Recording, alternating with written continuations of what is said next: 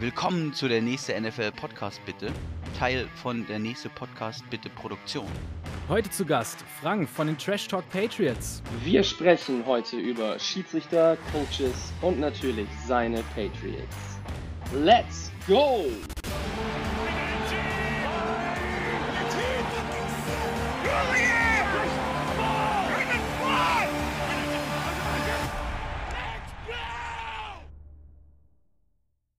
Wunderbar.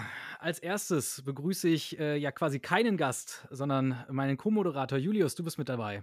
Wunderschönen guten Tag zusammen. Hey, schön euch wieder alle dabei zu haben und wir haben einen wundervollen Gast, den wir gerade eben schon in unserem Intro gehört haben. Wir haben heute den Frank dabei von den Trash Talk Patriots. Frank, gib uns doch mal eine ganz kurze Einleitung oder beziehungsweise Vorstellung zu dir. Ja, hallo in die Runde. Ähm, ich freue mich, dass ich dabei bin. Ähm, fast apathisch. Ähm, also zu mir. Ähm, ja, also im Projekt Trash Talk Patriots und äh, so habe ich auch den Nico kennengelernt. Ähm, seit einem Jahr jetzt dabei. Ähm, der einzige aktive, äh, regelmäßige äh, deutschsprachige Podcast der New England Patriots. Ähm, dort bin ich Teil. Ähm, da bin ich dazu gekommen, weil ich schon in den letzten Jahren mit unseren Division Rivals, vor allem den Dolphins und den Jets, schon immer mal so einen Crossover-Podcast aufgenommen habe und mir das unheimlich Spaß gemacht hat.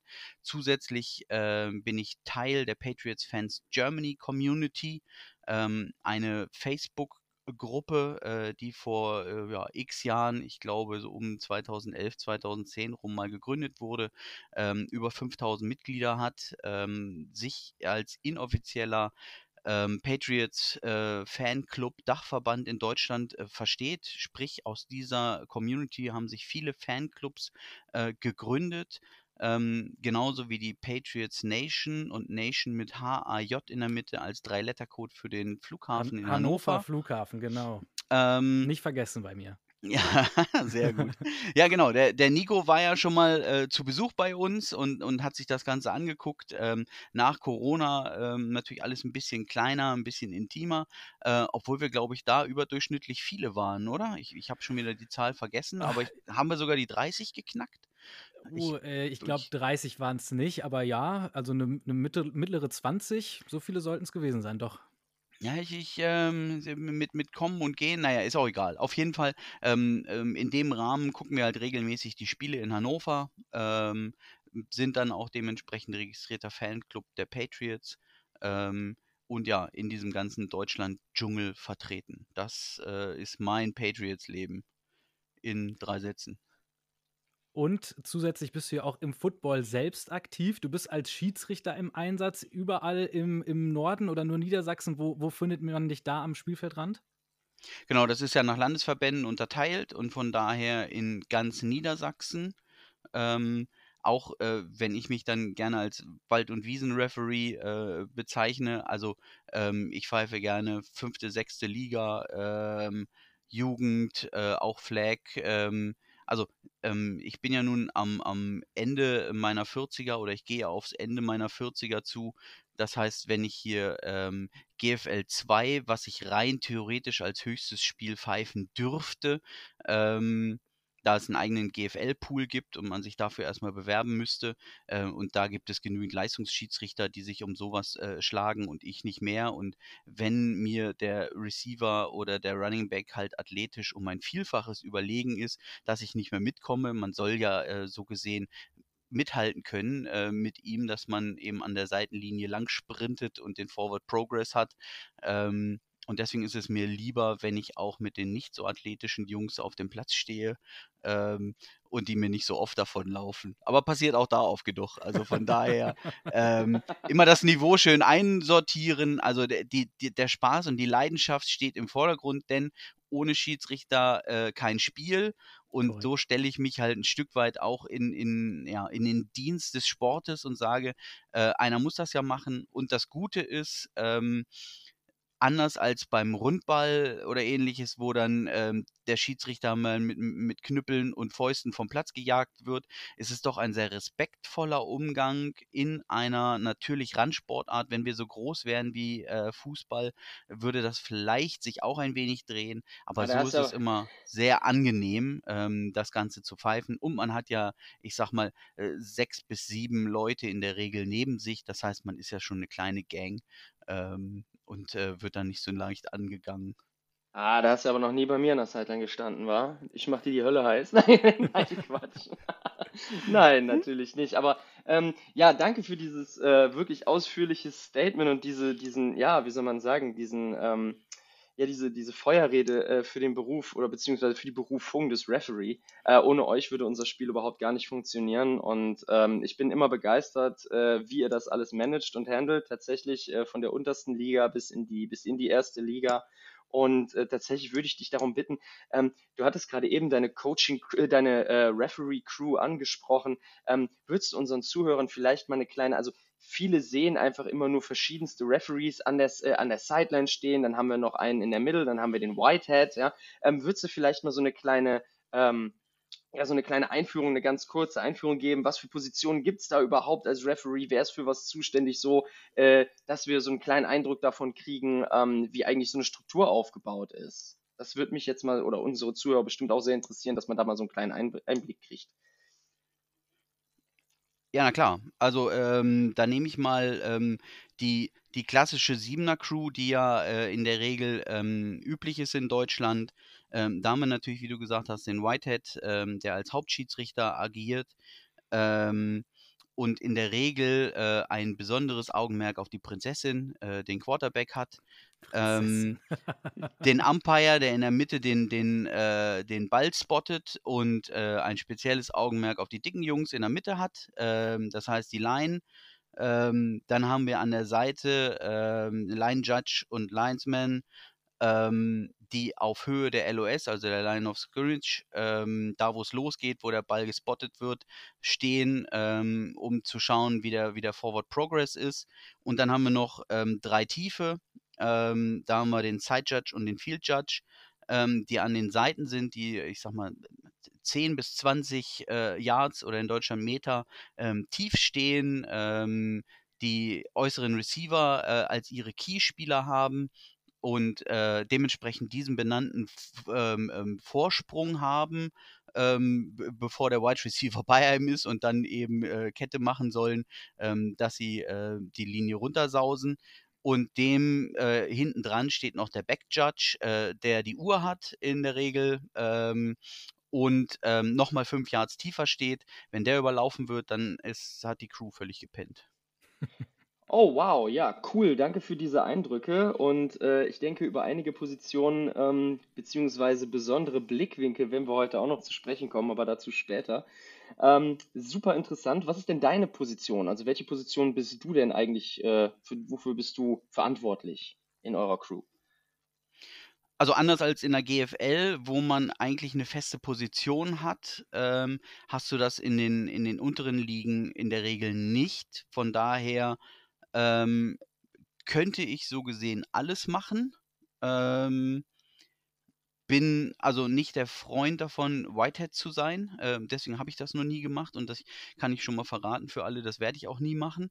Ähm, da muss man ein bisschen auch der, der, der Typ für sein.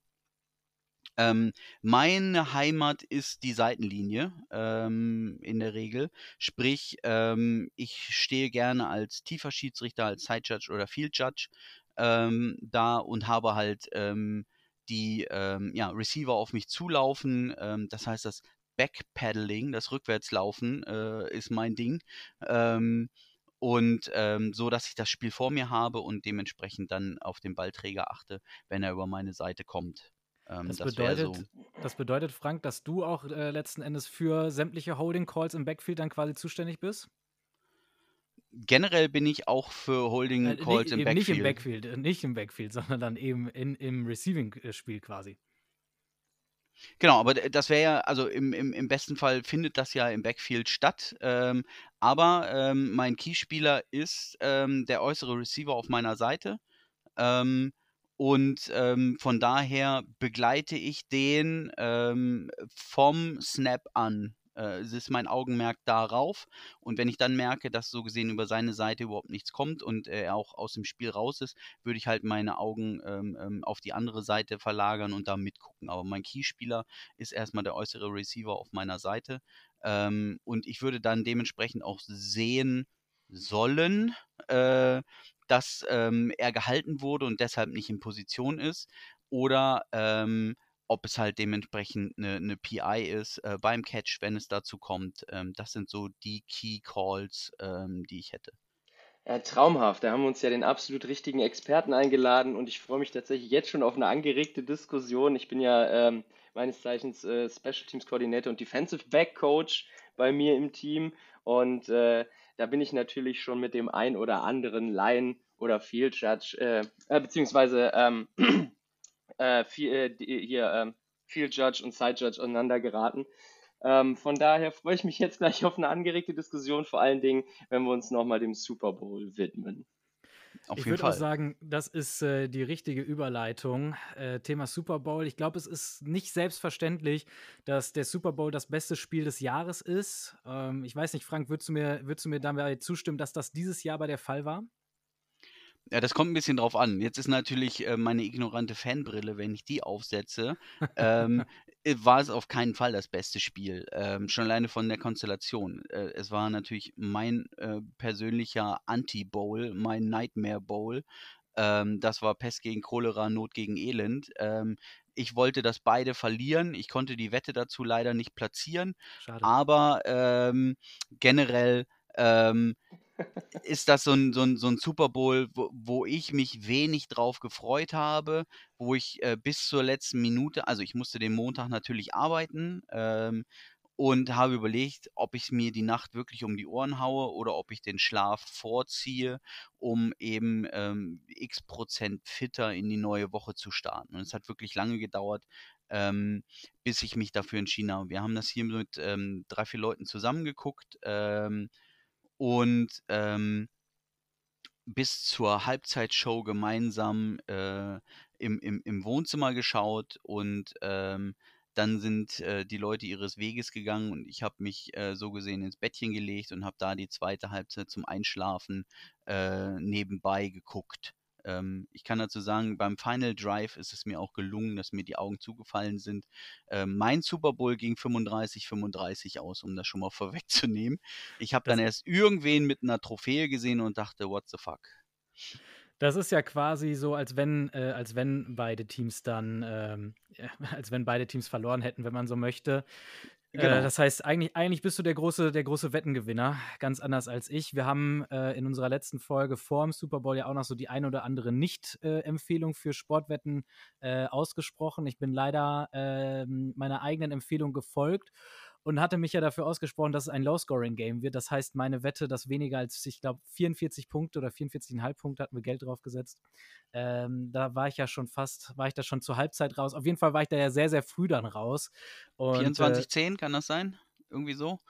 Äh, zur Halbzeit, Zur Halbzeit waren 10 Punkte Vorsprung, ähm, 14, 24, ne? Ja, genau, 14, 14 zu 24 müsste der Score zur Halbzeit gewesen. Ja, ja. Genau. genau. Ja. Also dann warst du. Äh, mit dem nächsten Touchdown. Mit dem ersten Touchdown in der zweiten Halbzeit war ich da raus. Äh, ja. Und ich glaube, man wusste dann auch äh, nach, der, nach der ersten Halbzeit schon, dass das keiner wird. Aber so ist das leider manchmal, wenn man sich auch so ein bisschen entscheidet, gegen den, gegen den Strom zu schwimmen. Äh, eine Sache noch, bevor wir dann auch wirklich über, ja, leider die, die spielentscheidende Penalty, die Holding Penalty da im vierten Viertel sprechen. Ähm, Frank, du ja jetzt, du hast es gerade schon angesprochen, dein Team, die Patriots, hegt ja auch eine doch gewisse Rivalität mit beiden Teams, dementsprechend da deine Abneigung zu diesem Super Bowl.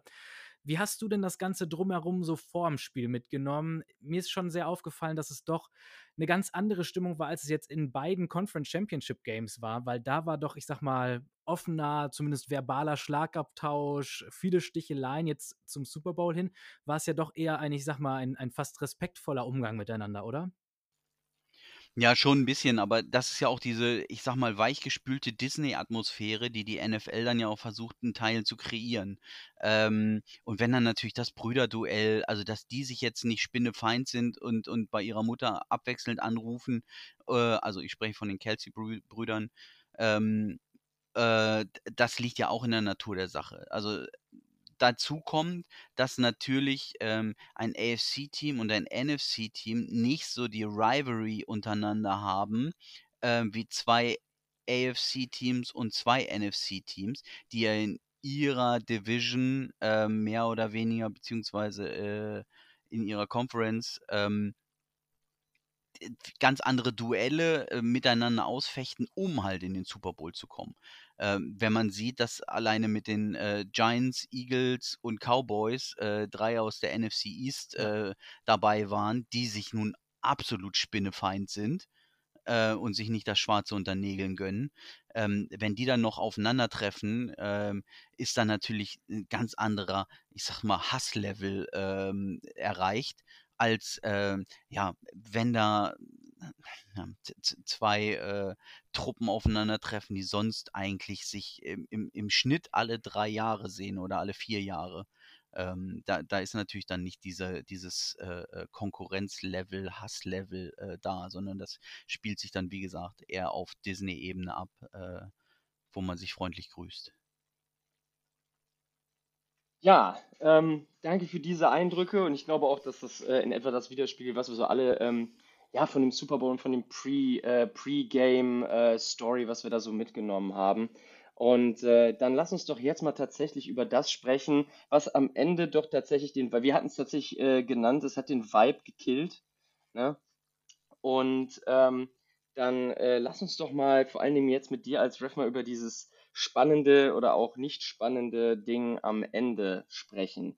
Ähm, ja, wenn ich Ende... vielleicht ganz kurz nochmal äh, reingrätschen darf, also ähm, da das ja vielleicht auch Chiefs und Eagles-Fans hören, ne, ist es, ich, ich will jetzt hier nicht der super ignorante äh, Patriots-Fan sein, also der ich natürlich gerne bin, wenn, wenn ich das, glaub, das als, darf man auch. als äh, äh und ich muss aus dieser Situation natürlich sagen, dass ich vollstes Verständnis auch dafür habe, dass in den letzten 20 Jahren äh, dementsprechend auch ein gewisser Patriots-Hate äh, durch die Welt waberte. Ist das so? Ähm, ähm, weil ich, damit, können wir damit vielleicht warten, bis wir am Ende sind, weil ich würde gern zu Tom Brady was loswerden, aber dann lass uns doch jetzt nicht mein, ich will mein Pulver nicht so früh verschießen.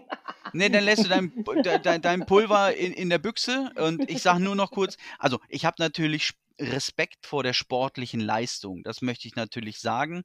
Ähm, aber dass halt aus der äh, Historie heraus äh, unser Duell gegen die Eagles ähm, im Super Bowl 52, wo sie uns mehr oder weniger die Mitte des Three-Peats versaut haben, nachschwingt. Ähm, ich generell kein Freund von Running Quarterbacks bin. Ähm, und ähm, ich sag mal, diese Patrick Mahomes Kermit-Attrappe ähm, mit, mit, mit Watschelarsch überhaupt nicht äh, mag. Ähm, das einzig Lustige ist, wenn in der äh, Werbung ihm äh, sein Bärtchen gemalt wurde ähm, oder er, er, Badekugeln ins Wasser wirft. Äh, das sind meine höchsten Sympathiemomente für ihn. Und auch da möchte ich ihn sportlich überhaupt nicht anzweifeln. Also die Art und Weise, auch diese, diese Unterhand-Seitwurfbälle oder sonst was, die er etabliert hat in der Liga und mittlerweile auch viele QBs äh, sie kopieren in dieser Art und Weise, ist ja schon fast eine neue Waffe, die entwickelt wurde. Und ähm, da gehört ihm natürlich der dementsprechende ähm, ähm, Respekt. Nun finde ich die Farbkombination Gelb und Rot miteinander schon fürchterlich. Die müsste polizeilich verboten werden. ähm, und auch dieses Indianertum äh, finde ich ziemlich langweilig. Und deswegen kann ich dem Ganzen halt nichts abgewinnen. Aber ich äh, gebe auch offen zu, dass natürlich in meiner Abneigung auch mehr oder weniger 12,75% Neid mitschwingt, äh, weil wir diesen dominanten Quarterback gerade nicht unser eigen nennen können. Ähm, wenn er bei den Patriots spielen würde, würde ich natürlich ihn äh, wahrscheinlich äh, verteidigen und äh, kann verstehen, warum andere, ähm, wie gesagt, die letzten 20 Jahre dementsprechend gelangweilt waren, wenn es wieder die Patriots geschafft ja, ja. haben. Ne? Und ähm, da ist so also ein bisschen ähm, jetzt mein Moment, den ich abneigend ausleben darf und sage, äh, das ist mein Anti-Bowl deswegen. Und äh, sportlich dementsprechend natürlich allerhöchsten Respekt für die Leistungen, die dort gebracht werden. Das war mir nur wichtig, dass ich jetzt nicht nur blind hate, äh, sondern auch meine Abneigung begründen kann. Ach ja, alles gut. Ich meine, ähm, wie gesagt, als Patriots-Fan musste man da ja auch viel einstecken, wobei man natürlich jetzt als Patriots-Fan auch eigentlich sagt, also in Köln gibt es ein wunderschönes Sprichwort, da wir jetzt sowieso gerade im Karneval sind, da fällt mir jetzt gerade ein, da gibt es ein schönes Sprichwort, das heißt, man muss auch Jüne können. Und äh, vor allem, wenn man so eine, ähm, also für die, die jetzt keine, die im Kölschen nicht ähm, hundertprozentig gebräucht, die, die das Man Kölschen muss auch gönnen können. Genau. Und äh, ich meine, als Patriots-Fan äh, oder äh, als Patriots-Anhänger überhaupt hat man ja in den letzten zwei Dekaden genug gehabt, um sich darüber zu freuen. Ne? Und man hat ja auch diesen dominanten, oh, ich will ihn nicht dominanten Quarterback nennen, das ist, würde dem Ganzen wahrscheinlich wäre ein bisschen zu viel. Ähm, aber man hatte einen Quarterback, der einen ja zu dem einen oder anderen Titel geführt hat in dieser Zeit. Von daher kann man, glaube ich, auch äh, eigentlich jetzt auch äh, sich entspannt sowas angucken und sagen, gut, wir sind es diesmal nicht, aber so schlimm ist es auch nicht.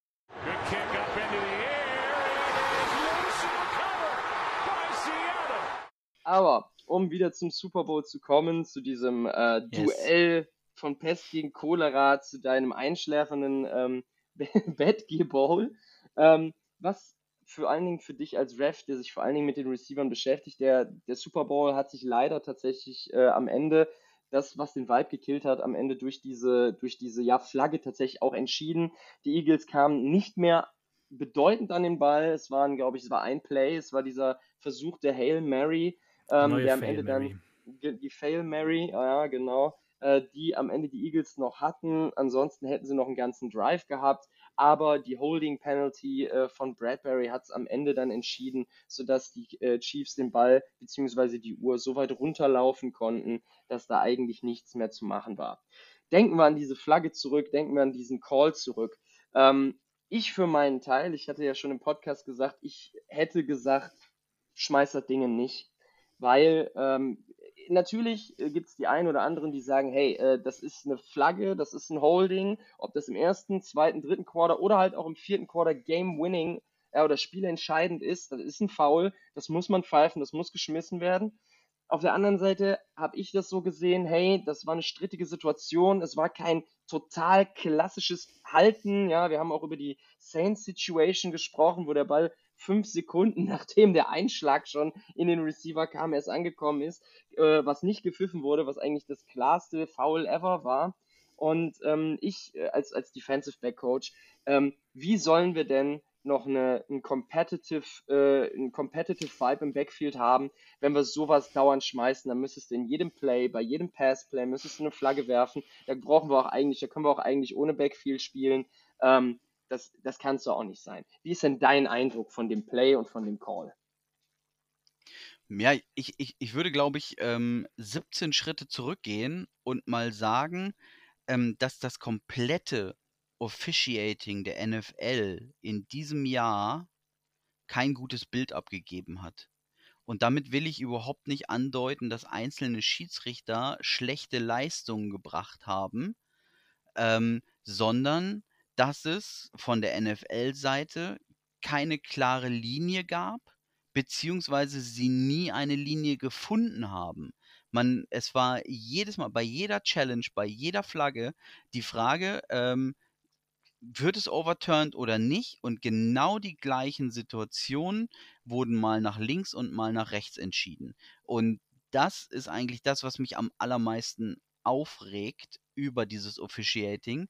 Und da ist es auch ganz viel von New York gesteuert. Also ich meine, die meisten Sachen wurden ja in New York, also dieses ähm, äh, Instant Replay und sonst wie, ist ja dieses, äh, heißt er Glenn Bendino? Nee, das ist, glaube ich, der Kommentator irgendwo. Ist auch egal. Auf jeden Fall äh, gibt es da ja noch irgendwelche Leute im Keller, äh, so eine Crew oder mehr als eine Crew, ähm, die darüber entscheiden. Und ähm, die sollten sich mal irgendwie einen Knoten ins Taschentuch machen ähm, und im Vorfeld eine einheitliche Linie finden, wie sie was entscheiden wollen. Weil die habe ich vermisst, sehr stark vermisst und ähm, so beginnt mehr oder weniger dieser ganze Schlamassel, ähm, dass man ähm, ja eben die, die, die klare Linie nicht finden konnte. Und da gehe ich dann jetzt vier Schritte vor und sage, zu Beginn des Spiels, man hat ja sehr großzügig ähm, gecallt. Ähm, das heißt, man wollte die Jungs spielen lassen und Was es ja auf dem ist. Feld, genau, und es auf dem Feld entscheiden lassen. Das heißt, mal lieber äh, ein Stück weggeguckt und sagt, naja, gut, das kann man noch durchgehen lassen. Der hat zwar ein bisschen gezuppt am Trikot, aber ähm, da muss man jetzt nicht päpstlicher sein als der Papst. Ähm, und um jetzt auf den Call zu kommen, auf das Holding am Ende, was ja so gesehen ähm, das First Down für die ähm, Chiefs gebracht hat, ähm, war es eine Situation aus meiner Sicht, ähm, die wir in dem Spiel mehrmals gesehen haben und die auf beiden Seiten nicht gecallt wurde. Und in dieser Situation wird sie auf einmal gecallt. Und das finde ich ist die Schweinerei, ähm, dass man eben diese einheitliche ähm, Richtlinie nicht durchgezogen hat und dann in einer entscheidenden Phase zum Ende hin sich in den Vordergrund spielt und als Game Changer dasteht. Ähm, eine, eine Crew ist immer dann eine gute Crew, wenn man nicht über sie sprechen muss. Und das haben sie nicht geschafft. Mhm. Wenn wir jetzt aber auch darüber, oder du hast ja gerade auch schon angedeutet, das ganze Thema im vierten Viertel, dann wird man plötzlich oder dann pfeift man sich in den Vordergrund. Nimm uns mal mit in deine Erfahrung. Ähm, auch wenn du jetzt keinen Super Bowl gepfiffen hast, wirst du auch schon mal enge Spiele gepfiffen haben. Und wie ist es für dich als Referee? Du stehst dann da, ich sag mal jetzt zu dem Zeitpunkt 58 Minuten lang, äh, wirst du da durch die, durch die Sideline, durch die Coaches und sonst wen da alles auf sämtliche Fehler und sonstiges hingewiesen, stehst da also auch unter Druck. Das wird in der Situation nicht anders gewesen sein. Du weißt ja sicherlich auch, alles, was jetzt in den letzten zwei Minuten passiert, ist spielentscheidend. Ändert sich da als Referee auch dein Mindset? Nee, also äh, ich würde mal sagen, natürlich bist du durchgehend äh, oder versuchst du durchgehend hochkonzentriert zu sein und dein Auge auf die Situation zu haben. Nun muss ich sagen, der Riesenunterschied ist halt mit äh, ähm, Instant Replay mit New York, dass sie sich die Szene nochmal angucken. Das heißt, ich kann, oder auch so ist es ja in einem Zusammenspiel.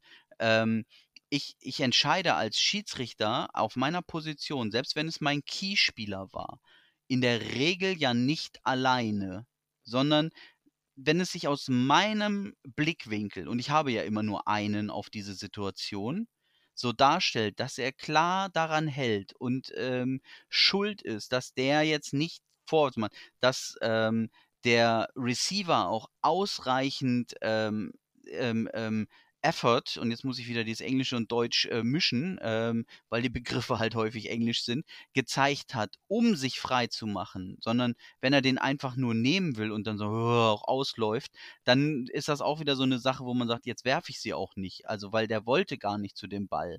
Ähm, und dann, das ist mir ganz wichtig, eine Flagge, die geworfen ist, ist ja keine bindende Entscheidung, sondern dann kommt man in der Regel zusammen, mit dem Backjudge, mit dem gegenüberliegenden Tiefstehenden, mit dem, ähm, ich sag mal dann Line Judge oder Linesman, je nachdem auf welcher Seite ich stehe, ähm, der jetzt den anderen Winkel nochmal drauf hatte, weil der ja so gesehen 10, 15 Yards hinter mir ist. Ähm, und diese Kombination zusammen, also ich sag mal Back Judge, also nehmen wir mal an, ich bin, der, ich bin der Field Judge, dann der gegenüberliegende Side Judge, der hinter mir befindliche Back Judge und ähm, der, äh, was habe ich gesagt? Der Side Judge ist gegenüber, das heißt, der Line Judge ist auf meiner Seite.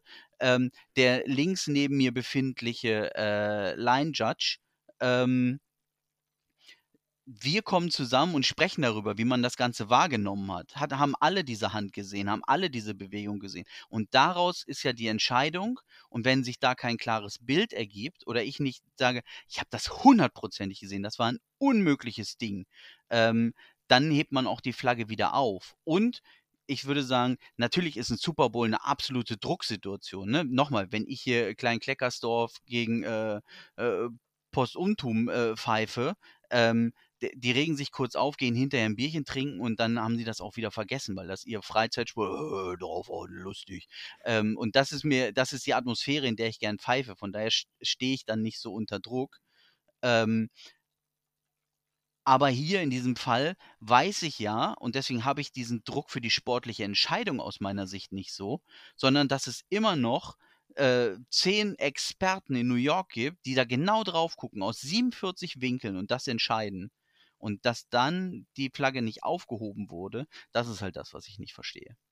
Ähm, mehr noch dazu, äh, da spielen ja noch andere Faktoren mit rein. War der Ball überhaupt fangbar? Ne? Und ich habe mir die Szene gerade eben auch nochmal angeguckt. Der Ball fliegt einfach äh, bestimmt, also der war einfach nicht catchable. Der fliegt einfach auch 10 Yards in die Endzone rein. Da waren sie noch gar nicht. Der ist einfach viel zu weit geworfen. Muss man das nicht auch mit in seine Entscheidung einbeziehen? Ist das Foul überhaupt in dem Sinne ausschlaggebend, als dass der Ball überhaupt ist das Play überhaupt angekommen? Ist das Play überhaupt in der Situation gewesen? Ich meine, geht der Ball zur rechten Seite, dann äh, ist doch ein Holding auf der linken Seite eigentlich irrelevant, oder nicht? Äh, muss man nee, das dann nicht das mit ist, ähm, m -m. Das ist ja, ja? also, ähm, das ist, also, das ist völlig irrelevant. Mhm. Sondern ein, ein Holding Call ist ja was anderes als eine PI.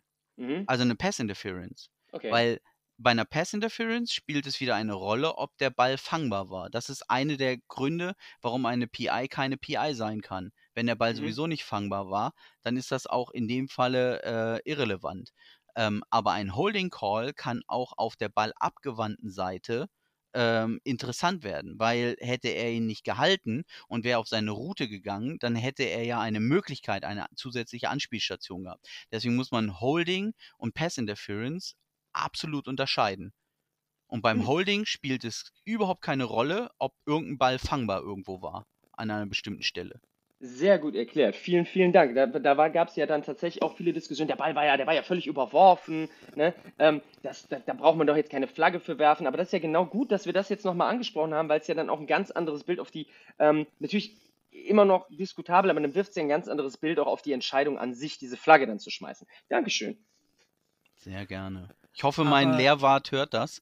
Ähm, wir haben nächste Woche äh, in Niedersachsen äh, äh Schiedsrichterlehrgang äh, und jetzt habe ich schon mal was vorgelegt, dass ich äh, auch was weiß und kann. Perfekt. Also in Anführungsstrichen immer, ne? Also vielleicht kriege ich genau kriege ich meine Ehrenlizenz. Sehr gut. Aber äh, das heißt, ich kann dich jetzt darauf festnageln. Du sagst, das war generell nicht mal Holding oder sagst du, das war jetzt in der Situation kein Holding? Genau, also da muss man wieder gucken, ähm, rein von der Regel, äh, und da müssen wir auch nochmal sagen, in Deutschland pfeifen wir nach anderen Regeln, ne? nach College-Regeln und nicht nach NFL-Regeln. Mhm. Ähm, was für diesen Holding Call äh, jetzt keinen Unterschied macht, weil da sind die äh, Regeln gleich. Ähm, also jedenfalls, was das hält, wenn, wenn einer festhält äh, und den daran hindert, dann ist es ein Holding. Ähm, mir geht es darum, die, die, ähm, also den Spielraum, den ich habe, wie sehr dehne ich das Regelwerk?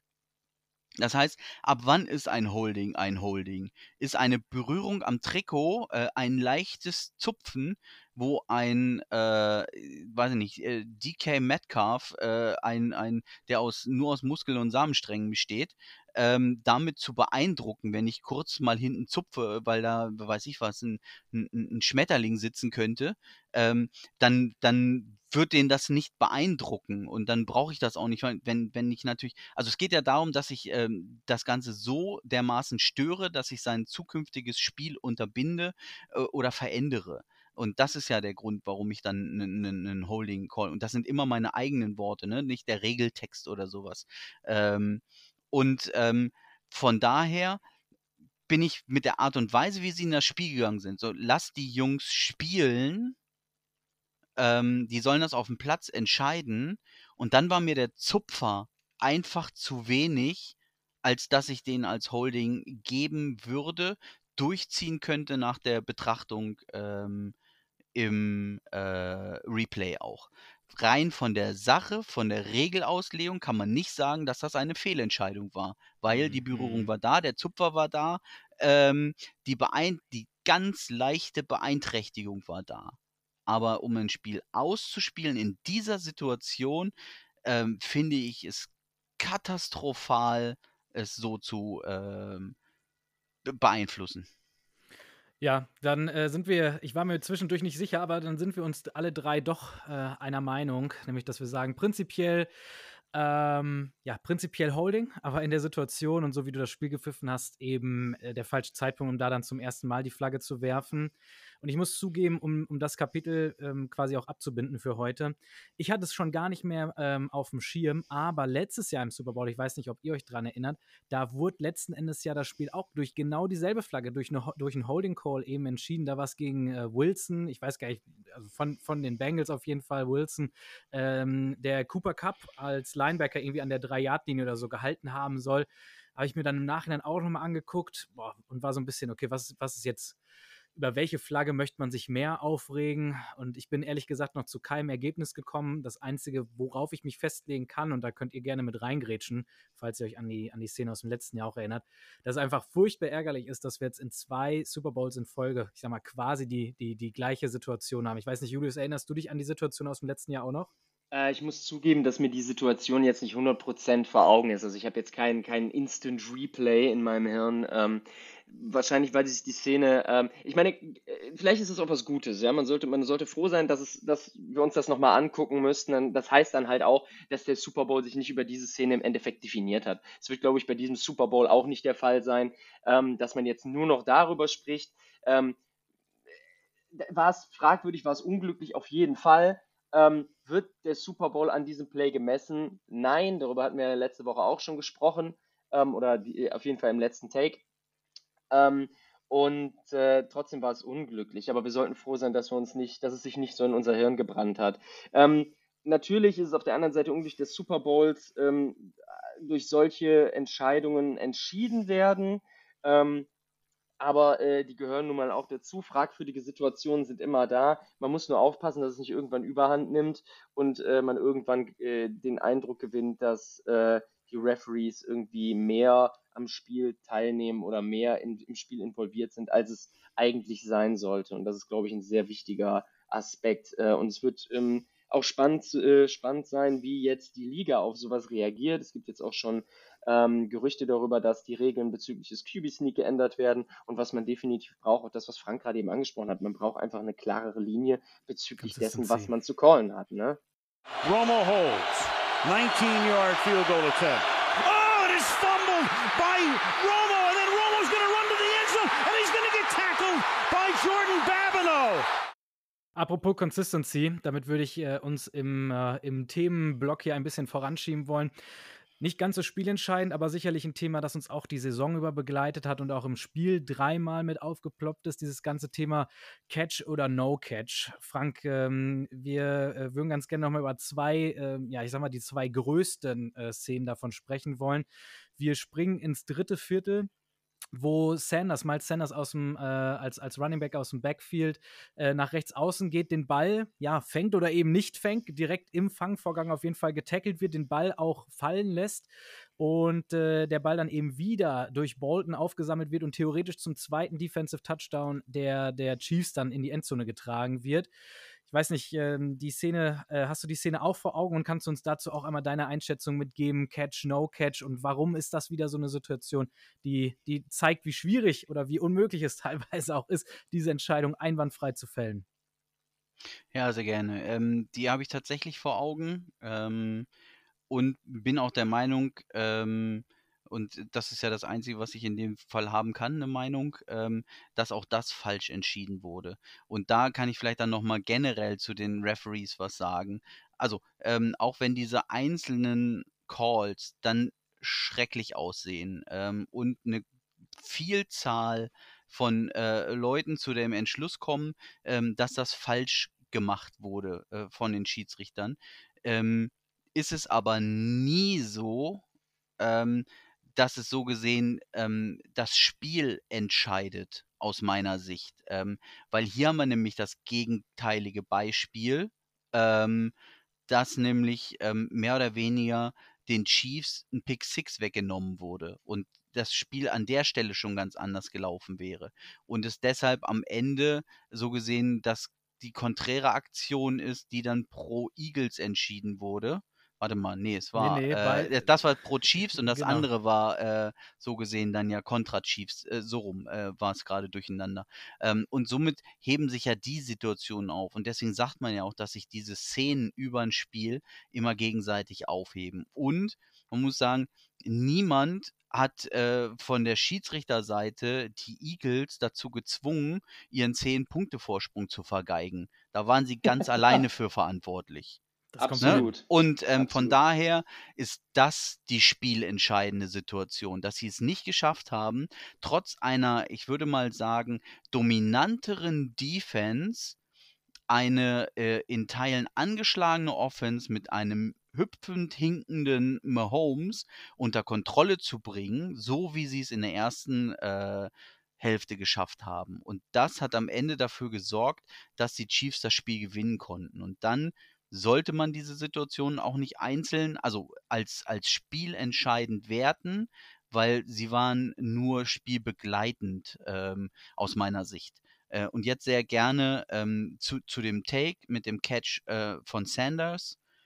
Ähm, aus meiner Sicht wurde Bolton bestraft für ein äh, wunderschönes Tackling weil es angeblich eine Millisekunde zu früh, früh kam. War, ja. ähm, ähm, hätte er einen Schritt mehr Anlauf genommen, wäre das Ding eine glasklare Pick 6 gewesen.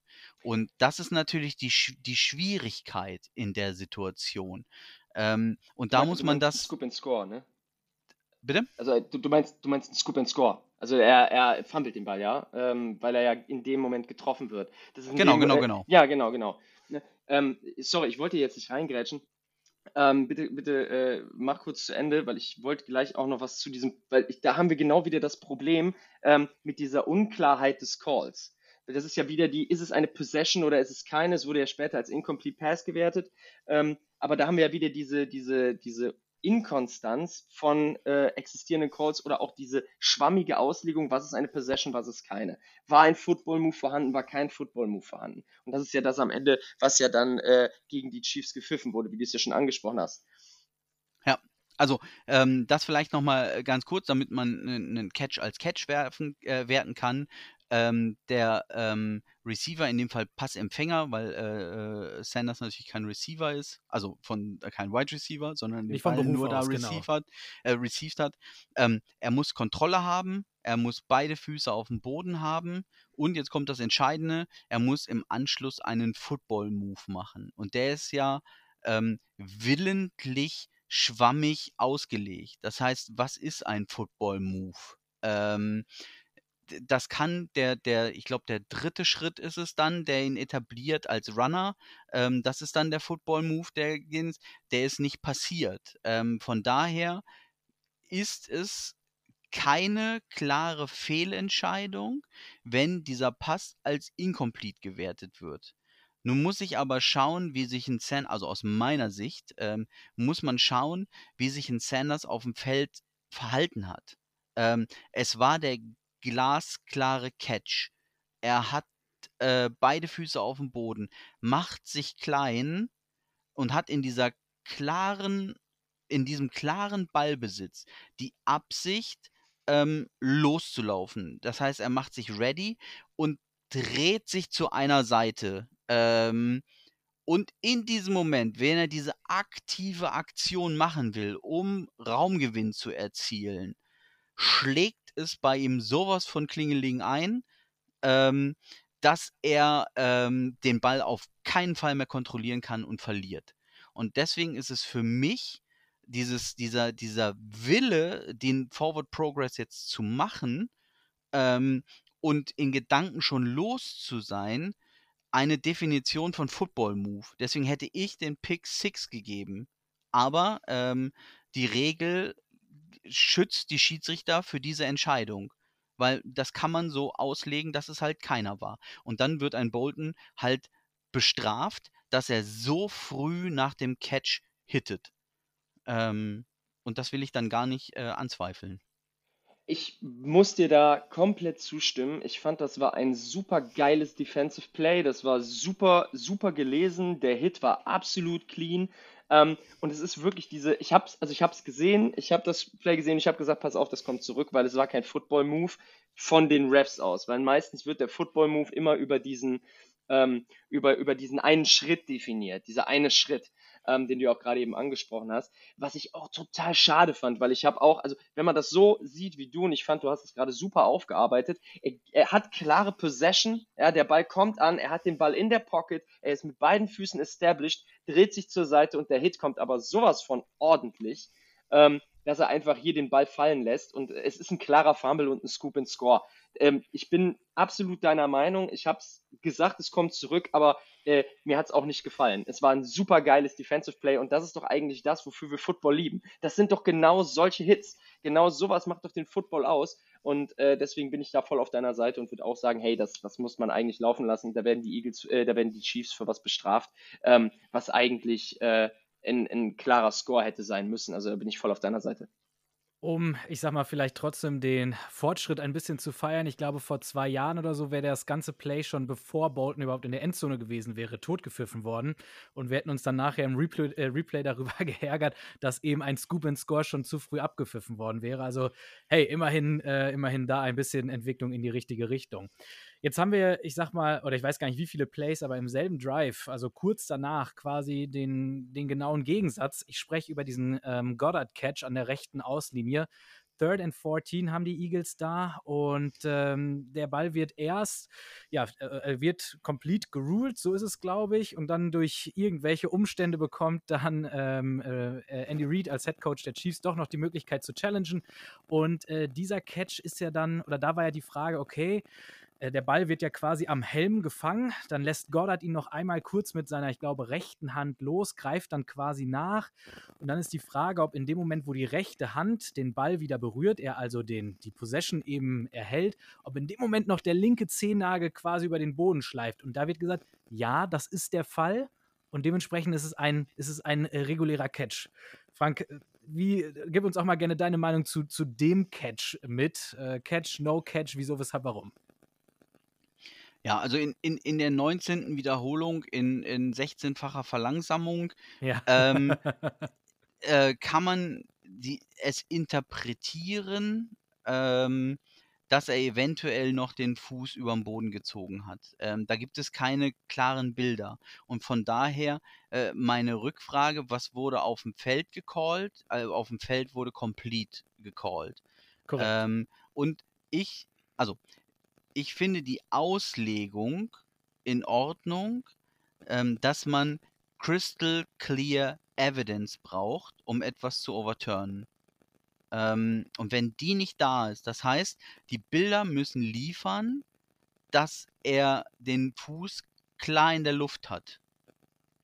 Und dann kann ich es overturnen. Und ansonsten äh, bleibt der Call stehen, also stands.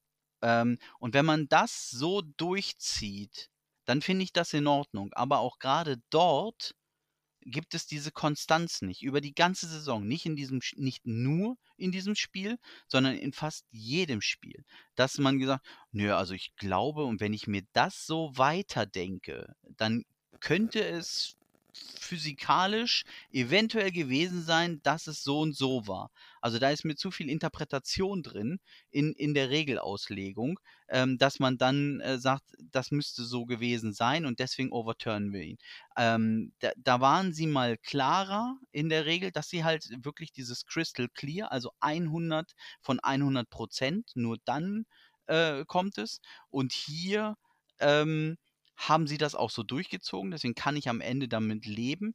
Meine Interpretation ist, dass er wahrscheinlich nach dem Wobbler nicht nochmal beide Füße in Bounce äh, gekriegt hat.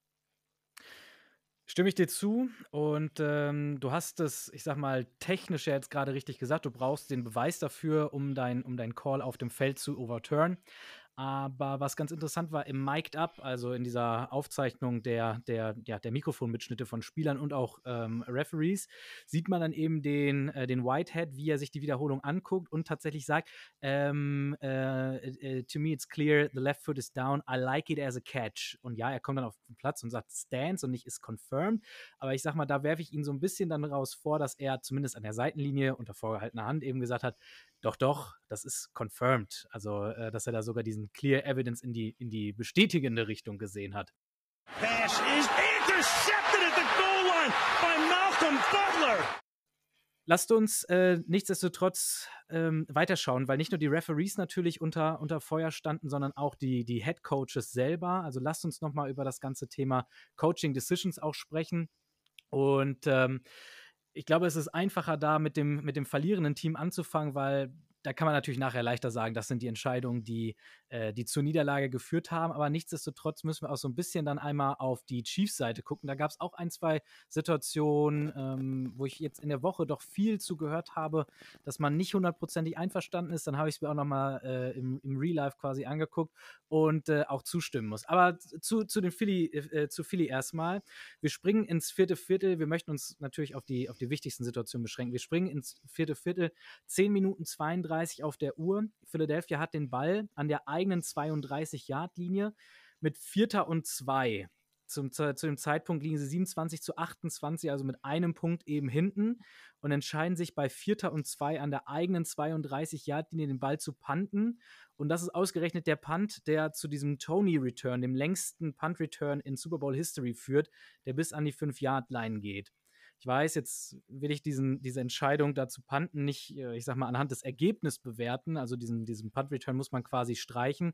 Aber Julius, wenn du jetzt auch nochmal an den Erfolg der, der Eagles bei Fourth Down im ganzen Spiel denkst, wie siehst du diesen Call von äh, Nick Sirianni? Ähm, man muss ganz klar sagen, worauf hat sich denn, äh, worauf haben die Eagles denn gesetzt? Also die Eagles haben auf ihre Defense gesetzt, was ich jetzt in diesem Fall, also in der ersten Halbzeit hatten wir ja gerade immer schon angesprochen, hatten wir auch vorher schon drüber gesprochen, war es eine gute Defense äh, und dann hatten wir in der zweiten Halbzeit einen Leistungsdrop-off. Ganz grundsätzlich muss ich aber sagen, wenn ich äh, eine Defense habe und ich vertraue dieser Defense, dann vertraue ich, wenn ich so einen Call mache, dann vertraue ich meiner Defense das Spiel an. Dann bin ich davon überzeugt, dass meine Defense in diesem Fall liefern kann zum diesem Defense Drive ist es ja gar nicht erst gekommen, weil es einen so unglaublichen Return ja. gegeben hat, der natürlich dann an der 5 Yard Line, sorry, aber mit so einer Feldposition, was will ich da als Defense machen? Da habe ich nur noch eine Möglichkeit und zwar All Out Blitz und dann baller ich so viel in meinen Gegner rein, wie es irgendwie möglich ist und versuche alles zu unterbinden, was irgendwie möglich ist. Ähm, da braucht man sich ja auch gar nicht mit dem Pass, also da braucht man sich weniger mit dem Passgame beschäftigen als mit dem meine Güte, ich muss jetzt irgendwie diese 5 Yards halten und das geht hauptsächlich mit Druck, vor allen Dingen in der Goal Line Situation. Ähm, weil tief geworfen kann ich mehr. In dieser Situation macht eine, macht eine Zone Coverage auch keinen Sinn mehr. Also gehe ich mit All-Out Pressure und spiele eine Man Coverage. Meistens eine Zero. Ähm, von daher, ich finde, über die Defense brauchen wir hier eigentlich gar nicht sprechen. Hier geht es darum, warum mache ich so einen Call? Weil ich meiner Defense vertraue, dass sie sowas halten können. Hätte ich in diesem Fall mit der Halbzeit, die in diesem Falle schon so weit gelaufen ist und das, was ich von meiner Defense gesehen habe, hätte ich das gecallt, huh, Nein, ich glaube, ich hätte tatsächlich, ich wäre dafür gegangen. Ne? Äh, ein Super Bowl wird auch durch, durch ein Super Bowl oder enge Spiele werden ähm, durch äh, werden durch, durch, durch auch gutsy Calls, wie man es im Englischen so schön sagt, ja, also wirklich auch mutige Spielzüge. Wir haben darüber gesprochen, über mutige Spielzüge. Philly Special, das, waren, das war auch ein Do-or-Die-Spielzug, ja, aber. Das musstest du doch jetzt vor Frank nicht wieder rausholen, Julius. Also warum nicht? Ich finde das eigentlich hin und wieder, hin und wieder darf man doch nochmal den Finger in die Wunde legen. Ähm, nein, aber solche, in solchen Spielen muss man halt auch einfach mal, sorry, die Eier haben, äh, dafür zu gehen. Und die, die Eagles sind doch die gesamte Saison für, sind die ganze Saison aggressiv gegangen, haben im Super Bowl auch mehrere Sneaks gemacht und sind dafür Im gegangen. Im Championship Game sehr ähnliche Situation, ich glaube Vierter und Drei an der eigenen 37 oder sowas. Das, deswegen verstehe ich nicht, warum ich, äh, warum ich dann im vierten Quarter, wenn es so darauf ankommt, ähm, dann vielleicht, okay, eigene 32 ist risky, aber es ist ein Fourth and Two und ich war eigentlich immer sehr erfolgreich. Ähm, von daher, ah, ich kann es auf der einen Seite, wenn man, man muss immer auch immer sehen, wenn ich diesen Call mache, ich gehe dafür und schaffe es nicht, dann werde ich gesteinigt.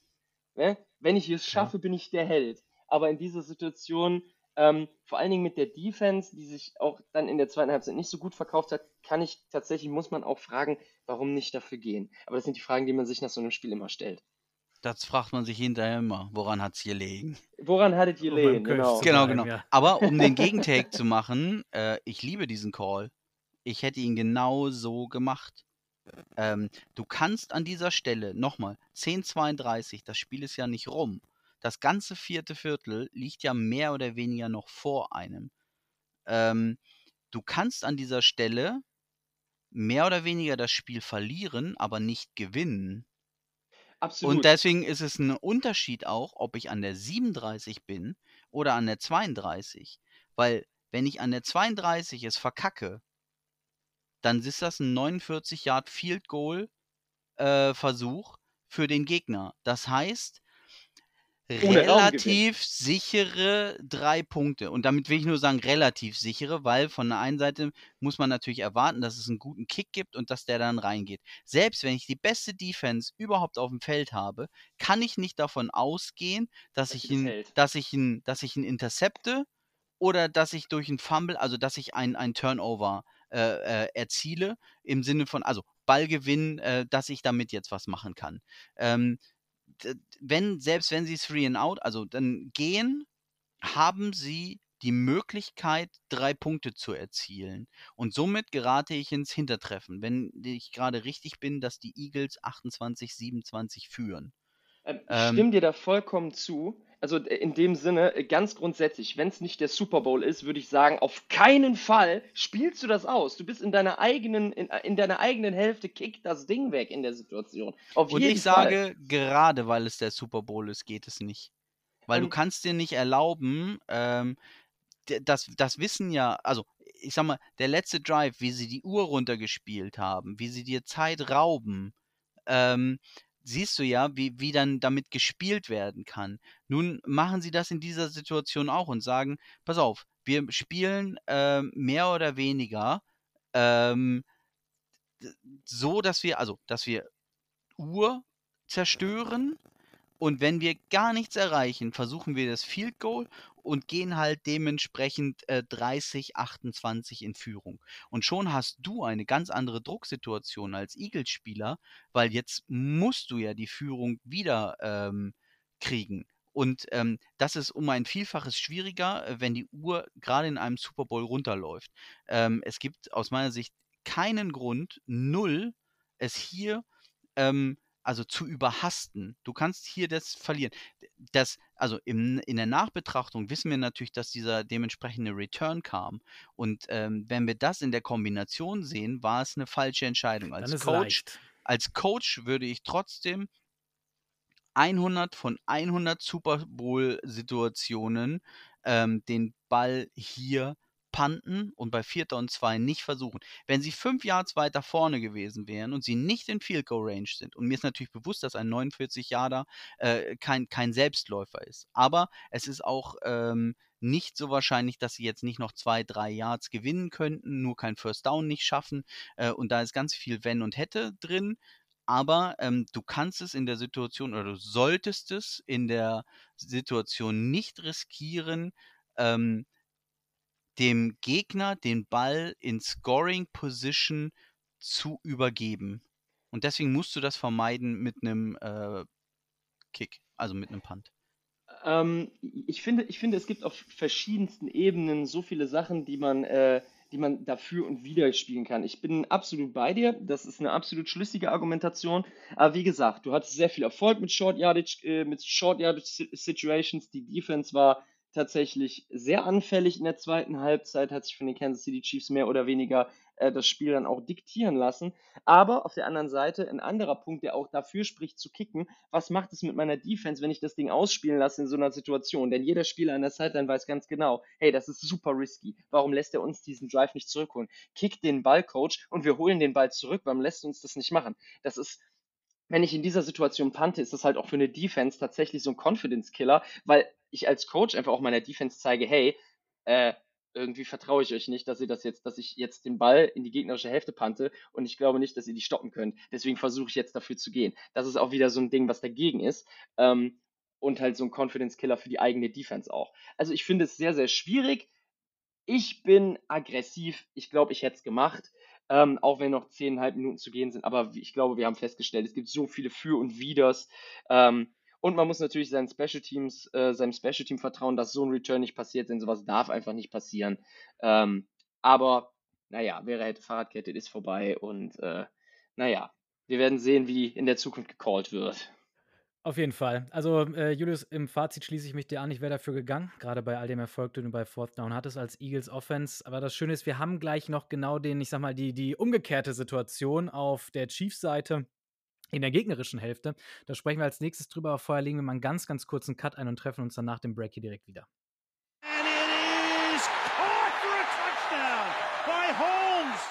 Jetzt haben wir gerade schon darüber gesprochen, wieso, weshalb man rum, äh, warum man äh, in der eigenen Hälfte, also quasi in Field Goal Range des Gegners, vielleicht nicht bei Fourth Down gehen sollte. Da gibt es sicherlich äh, Pro und Contra für, gerade in der Situation. Jetzt haben wir, wie gesagt, im ersten Viertel für die Chiefs schon auch so das, das, das Pendant dazu, das, das Gegenstück dazu. Da steht es noch 7 zu 7, Vierter und 3 an Phillies 24-Yard-Linie. Und auch da wieder Hindsight ist 2020. Ich habe noch nie ganz verstanden, was dieses Sprichwort auf Englisch übersetzt bedeuten würde. Aber äh, das Ganze endet ja in dem verschossenen Field Goal von Butker. Das heißt, die Frage an euch, Frank, fang du gleich gerne an. 7 zu 7 der Spielstand im ersten Viertel, Vierter und 3 an der 24-Yard-Linie in der gegnerischen Hälfte. Für Gehen oder Field Goal schießen? Field Goal schießen. Glasklar. Also, ähm, der Super Bowl entscheidet sich nicht in Möglichkeiten, sondern in Punkten. Und du musst, wenn du die Möglichkeit hast, Punkte zu machen, auch in einem frühen äh, äh, Zeitpunkt und 24 Yards äh, ist halt, äh, wie gesagt, auch eigentlich ähm, eine relativ sichere Nummer. Und dann ähm, nimmst du, nimmst du die immer mit aus meiner Sicht. Da kann man, also das ist vielleicht 99 zu 1. Und da, du, wenn du diese, wenn du hierfür gehst, ähm, musst du das Spiel gewinnen. Du musst es gewinnen. Ansonsten ist genau das die Situation, die dir hinterher vorgeworfen wird, ähm, dass du es da vergeigt hast, weil du die drei Punkte nicht mitgenommen hast. Wenn du natürlich mit 19 Punkten verlierst, ähm, die schwierig in der Kombination zu erzielen sind, aber das steht auf einem anderen Blatt Papier, ähm, dann äh, ist es natürlich egal. Ähm, dann, ähm, aber es gibt, es gibt einen Unterschied zwischen aggressive und over-aggressive. Und das wäre für mich overaggressive. Ähm, nimm mit, was das Spiel dir anbietet. Und Aber das war ein ganz klares Field Goal. Bietet das Spiel dir nicht einen vierten und drei an, eine sichere Möglichkeit, ein First Down äh, in, der, in der Red Zone bist du ja dann quasi auch schon. Ähm, ja, da kommst du ja auch in, also du, da musst du ja auch überlegen, wie oft komme ich denn überhaupt hin in Richtung Endzone oder Red Zone erstmal ja. und dann Endzone. Äh, Julius, da, du bist schon äh, wild am Gestikulieren. Was ist deine Meinung? Es gibt keinen sicheren First Down. Es gibt niemals einen sicheren First Down. Man kann Fourth and Inches spielen und es ist kein sicherer First Down. Das ist ja der Punkt. Es ist unglaublich schwierig, Yards zu machen. Ich bin in Field Goal Range. Ich habe meinen Drive dahin gespielt. Ich bin bei Fourth and 3, Fourth and 3 selbst bei Fourth and Inches könnte es eng werden. Ähm, vor allen Dingen die Chiefs haben damit ihre Erfahrungen gemacht. Äh, man erinnert sich zurück an den QB Sneak, bei dem sich Patrick Mahomes verletzt hat. Ähm, und vor allen Dingen, wenn ich das Ding mit einem Screen spiele, wenn ich das Ding mit einem Halfback Dive spiele, ich fange immer hinter ich fange immer hinter der Line of Scrimmage an, ja. Von daher, der Snap kommt, spiele ich das Ding aus der Shotgun oder spiele ich das Ding an das Center? Ich bin immer noch mal ein Yard mehr weg, also sind es schon Fourth and Four. So, und dann muss, und wenn ich den, äh, wenn ich noch einen Schritt zurück mache und, ein, und einen Handoff mache, dann bin ich schon bei and Five. Und da hat sich, das, hat, sich das, hat sich das Play schon entwickelt und die Defense kann lesen. Unglaublich risky. Ich muss Frank 100% zustimmen, dass man in dieser Situation das Field Goal kicken muss.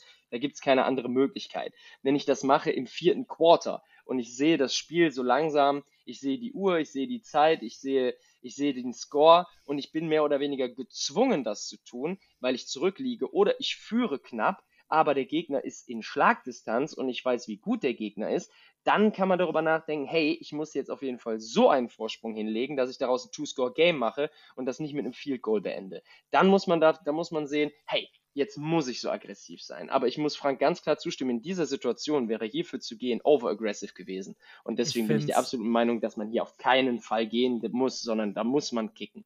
Ich finde es ganz spannend. Äh, ihr habt gerade eben auf der, ich sag mal, da war ja quasi die Frage zur, zur Defensive, wie sehr vertraut man seiner Defensive. Da seid ihr sehr auf diese Psychologie eingegangen. Was macht das mit der Defense, dass du denen dann da quasi sagst, dir vertrauen wir nicht? Aber ist das hier nicht genau derselbe Fall, dass du deiner Offense sagst, wir vertrauen dir, Patrick Mahomes und der gesamten Offense nicht, diese drei Yards zu kriegen? Nee, also äh, sehe ich nicht, äh, weil, also für mich ist es natürlich einfach, weil ich auch beim letzten Mal schon nicht gegangen wäre. Von daher kann ich ja jetzt meine konservative Herangehensweise nur nochmal bestätigen. Ich würde mir jetzt in den Kopf schießen, wenn ich sage, in dieser Situation äh, gehe ich dafür, äh, wenn ich es äh, zehn Minuten vor Schluss nicht machen würde. Ähm, da, da hilft einem ja die Mathematik. Ähm, ich sag mal, wie hoch ist denn die, die, die äh, Force Down Conversion Rate?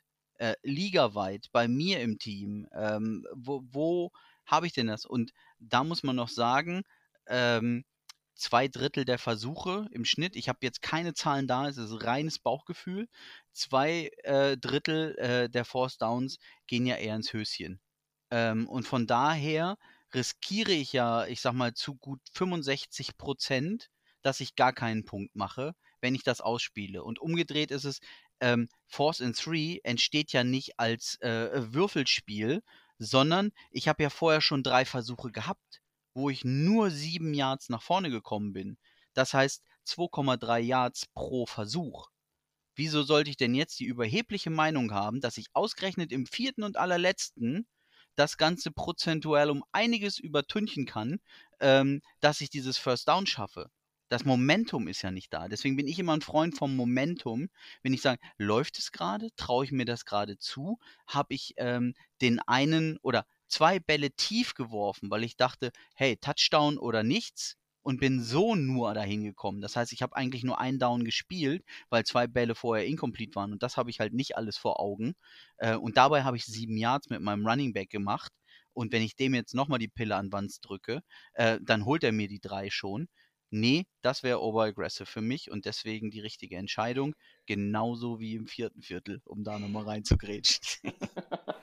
ja, ich habe es tatsächlich gerade nochmal nachgeguckt. Die Fourth Down Conversion Rate von 2013 bis 2022 liegt bei 51 Prozent. Also es ist ein bisschen höher, als du, als du jetzt, als du jetzt dein Bauchgefühl äh, dir das gesagt hast, aber trotzdem 51 Prozent. Und man muss ja auch bedenken, von diesen 51 Prozent sind Fourth Down Conversions über Inches mit Sneaks. Und zwar Ganz sehr, sehr genau. viele. Und das muss man jetzt mit einbringen. Also ich glaube tatsächlich, dass du, Frank, mit deinem Bauchgefühl von 65 Prozent, wenn man jetzt von über einem Yard geht, dass du da wirklich, dass du gar nicht schlecht da bist. Ne? Man muss ja mal von der, weil die Percentage wird sehr viel geringer sein als die von den Sneaks und die Sneaks kommen da ja mit rein. Also es ist unglaublich risky und nimm die drei Punkte mit und, und kick das Ding. Vor allen Dingen in der Situation, du gehst in Führung, es gibt deine Offense Sicherheit, dass du deiner Offense nicht vertraust, das ist immer ein Unterschied. Defense und Offense ist, immer, ist da immer ein Unterschied. Die Offense ähm, hat, den, hat die Aufgabe, Punkte zu produzieren. Bei der Offense ist es allerdings so, ja, ähm, komm komm, äh, ja, komm an einem späteren Tag zurück, um an einem anderen Tag zu kämpfen. Wenn es in diesem Drive nicht funktioniert, hey, kein Beinbruch, kein Problem. Dann werden wir gucken, wo haben wir unsere Fehler gemacht, was können wir besser machen, dann kommen wir im nächsten Drive wieder. Wir nehmen das mit, was wir kriegen können. Bei Defense ist es do or die. Schaff es jetzt, ja, und sonst entweder jetzt oder gar nicht. Und das ist immer so ein Ding, ähm, ne, Band, Butter und Break, wie viel kann ich geben? Also bei der Defense, das sind unterschiedliche Mindsets, die da am Werk sind. Deswegen ist es kein Beinbruch, kein psychologischer Beinbruch, wenn du deine Offense sagst, hey Leute, ist gut, wir lassen es jetzt mal vor allen Dingen in dem, in dem Part, äh, vor allen Dingen in der Situation. Wenn ich das im vierten Quarter mache, ähm, da gab es auch eine schöne Situation, was war es? Ah, jetzt muss ich mich zurückerinnern. Ah, Aaron Rodgers, Championship Game. Da war es doch, nämlich äh, hier auch Fourth and Short kriege ich das Field Goal oder lasse ich Aaron Rodgers den, den, äh, das, den, den, den First Down holen? Und da ging es tatsächlich auch darum, hey, wir müssen, wir brauchen den Ball dann nochmal zurück, weil wir, wir kommen nicht mal in Führung, wir können nicht mal ausgleichen mit dem Field Goal, wir kicken das Field Goal aber trotzdem. Und das war eine Situation. Ich vertraue meiner Offense, ich vertraue meinem Quarterback nicht. Und das hat auch dazu geführt, dass dann tatsächlich so ein psychologischer Knacks in der Offense war. Aber das sind dann die Situationen im ersten Quarter nicht so tragisch. Letztes Argument für meine Seite. Ähm, Frank, du hattest auch über Momentum gesprochen oder Moment, ja doch, Momentum äh, gesprochen. Äh, letzten Endes in dem Drive, ja, ich sag mal, diese, ähm, bei dem First Down lief es nicht so furchtbar rund, aber nichtsdestotrotz, in dem Drive bist du in sieben Spielzügen fast äh, ja, 60 Yards oder so übers, ähm, äh, übers Feld gegangen prinzipiell steht es da noch 7 zu 7. Du hast die Eagles gerade vom Platz geschickt. Also ich weiß, äh, eure, eure Argumente sind sicherlich nicht falsch, aber ich bleibe bei meiner Meinung. Geh dafür, einfach aus dem Grund, dass du nicht weißt, wann du das nächste Mal wieder äh, in, der, in der Red Zone dann tatsächlich anklopfen darfst. Aber ich glaube, auch das zeigt einfach wieder, äh, warum Millionen Gehälter dafür bezahlt werden, um solche, um solche Entscheidungen eben zu fällen. Und ich glaube, das ist auch immer wieder schön, sowas dann, äh, ja, das haben wir jetzt fast eine Woche danach dann nochmal darüber zu sprechen. Ich glaube, das Ganze in der Situation dann zu entscheiden, ist äh, sicherlich ein ganz anderer Call, als wie wir das hier gerade zu dritt über, äh, über Zencaster eben, äh, eben machen. Okay, habt ihr noch irgendwas, was ihr zum Spiel noch irgend, äh, irgendeine Kleinigkeit, irgendeine Nuance, die euch vielleicht jetzt in der ganzen Woche Berichterstattung auch noch zu kurz gekommen ist? Oder wollen wir einen ganz, ganz kurzen Ausblick auch noch auf die neue Saison geben? Ich glaube, dass wir äh, noch monatelang über dieses Spiel sprechen könnten. Vielleicht kommen wir auch noch mal irgendwann noch mal zu ein, zwei Szenen zurück. Aber ich glaube, ähm, ich, da wir ja jetzt auch in Richtung Offseason gehen, wäre es doch spannend, mal so einen kleinen Ausblick zu kriegen. Die Saison ist abgeschlossen. Was kommt auf uns zu in der nächsten Zeit? Das wäre doch jetzt mal ein ganz spannender Take. Frank, für dich passt das genauso? Das passt für mich super. Vor allem, ich, ich möchte ja gar nicht über dieses Spiel über dermaßen äh, sprechen.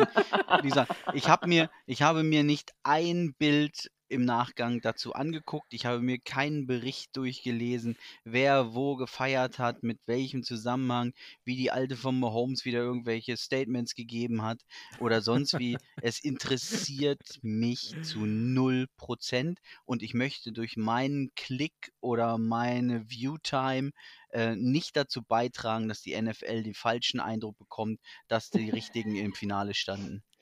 Das sondern das sehr tapfer da, geschlagen in der letzten da, Stunde. Da müssen, äh, also das muss äh, runtergehen ähm, in der, in der, ähm, ja wie gesagt, in, in der Wahrnehmung, in der Klickrate, in der sonst was, dass sie merken, mit den Langweiler-Teams äh, wird man nichts. Wir müssen äh, auch von den Regeln mehr tun, dass die Patriots es wieder häufiger schaffen, weil nur dann haben wir die Reichweite, die Werbeeinnahmen und denke, ihr wisst, was ich meine. Wir machen jetzt hier einen Clear Cut.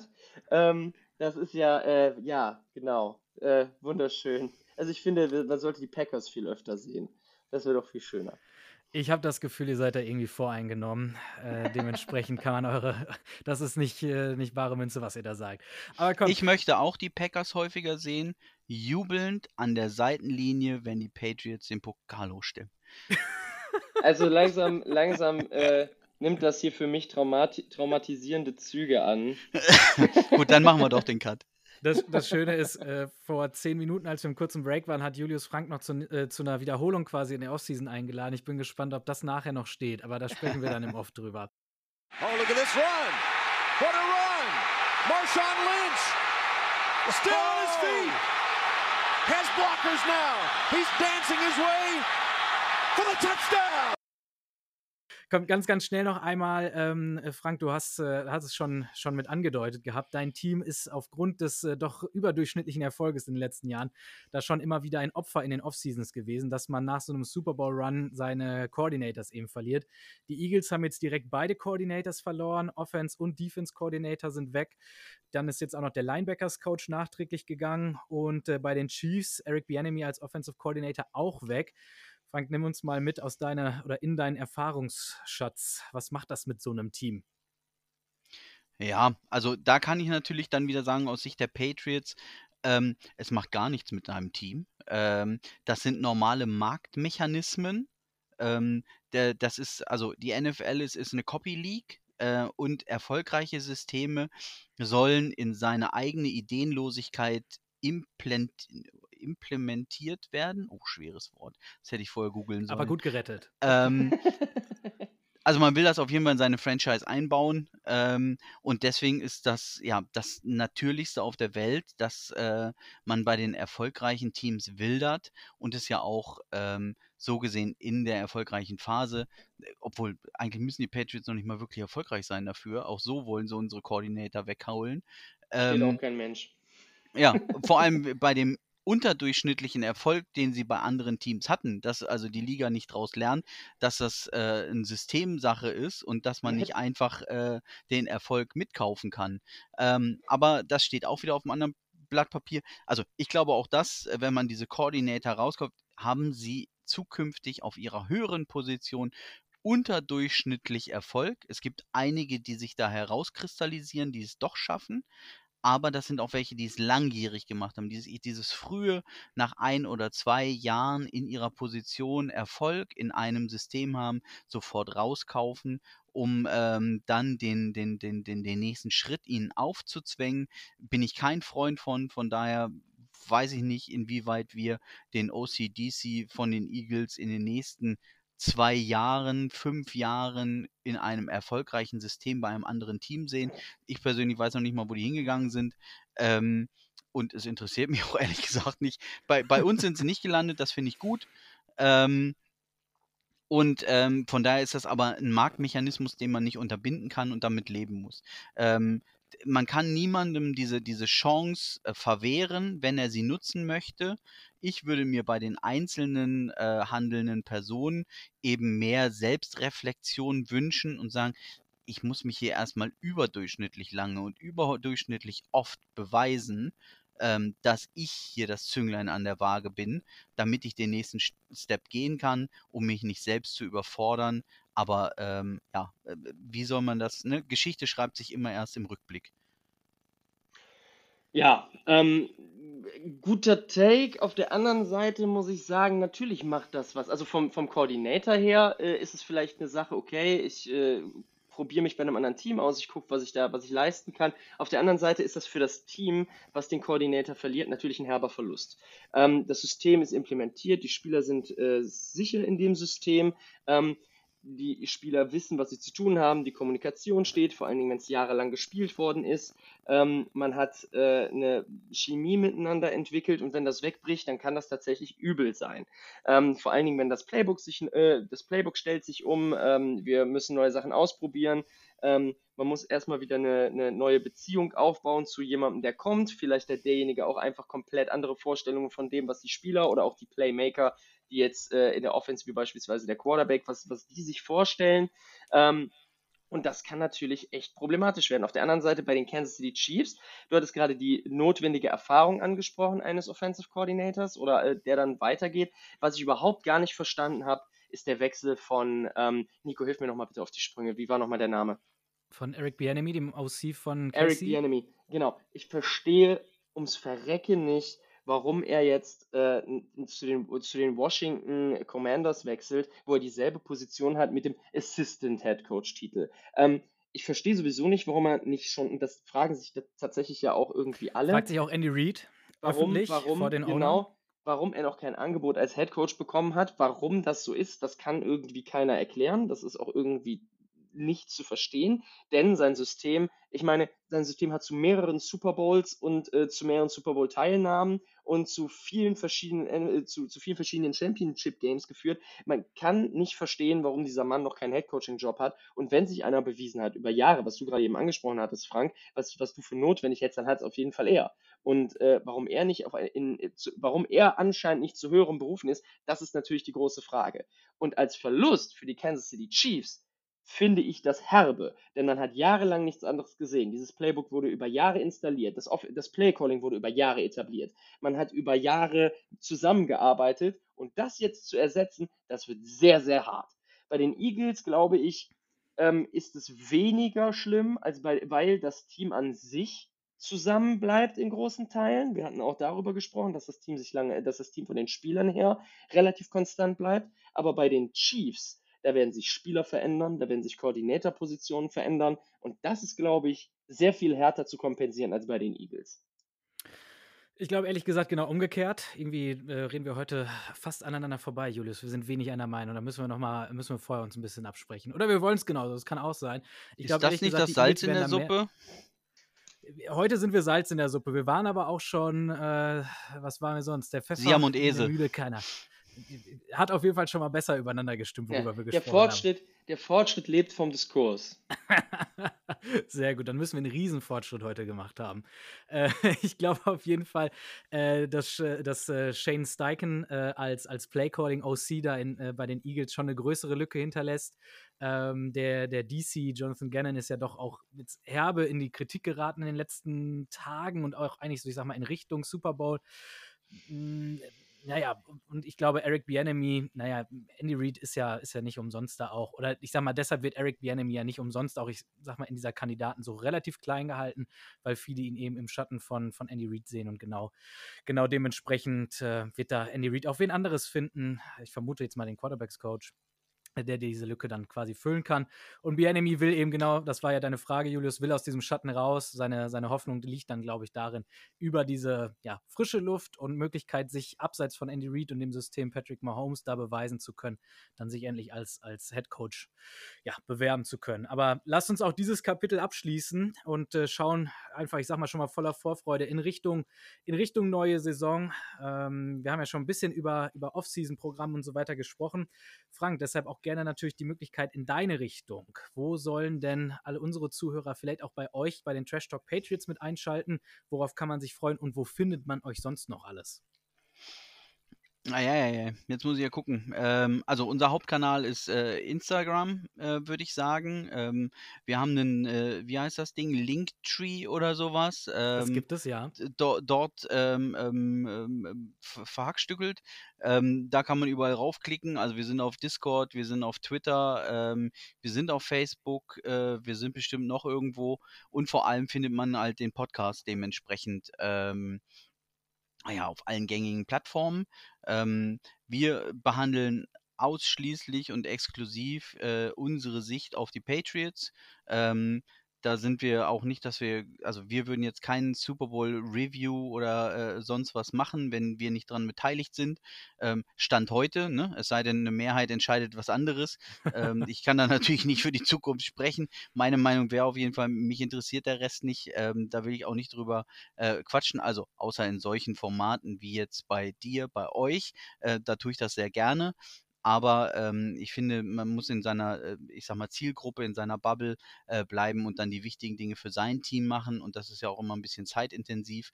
Äh, und da möchte ich halt nicht so weit über äh, äh andere Spiele sprechen, als dass ich mich da zur Verfügung stellen können würde.